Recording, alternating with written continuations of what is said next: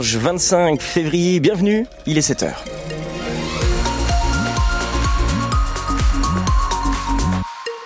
Les infos tout de suite avec vous Léa Giraudot. Bonjour Léa. Bonjour Louis, bonjour à tous.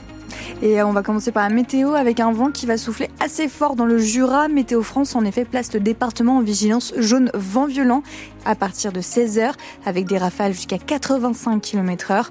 Mais pour le moment, il fait 4 degrés à Lons-le-Saunier, tout comme à Besançon et Vesoul. Sur les routes, rien à signaler en ce moment même. À 7h, vous roulez sereinement. Appelez-nous en cas de problème 03 81 833 111. Des prix planchers et une trésorerie d'urgence. Annonce hier d'Emmanuel Macron au Salon de l'Agriculture.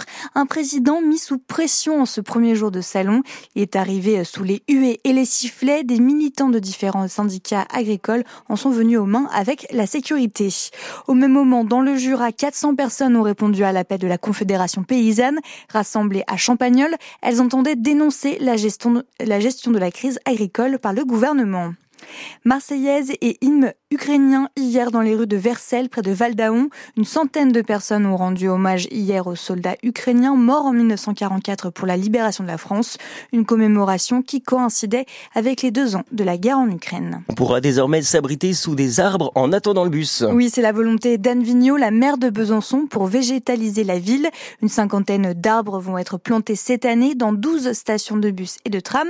Plantés, oui, mais quelle essence? On en parle dans le journal de 7h30. Et puis le SBF s'offre un très gros morceau. Les Byzantines ont battu hier Paris 92, une victoire 28-22. Elle remonte à la septième place du classement.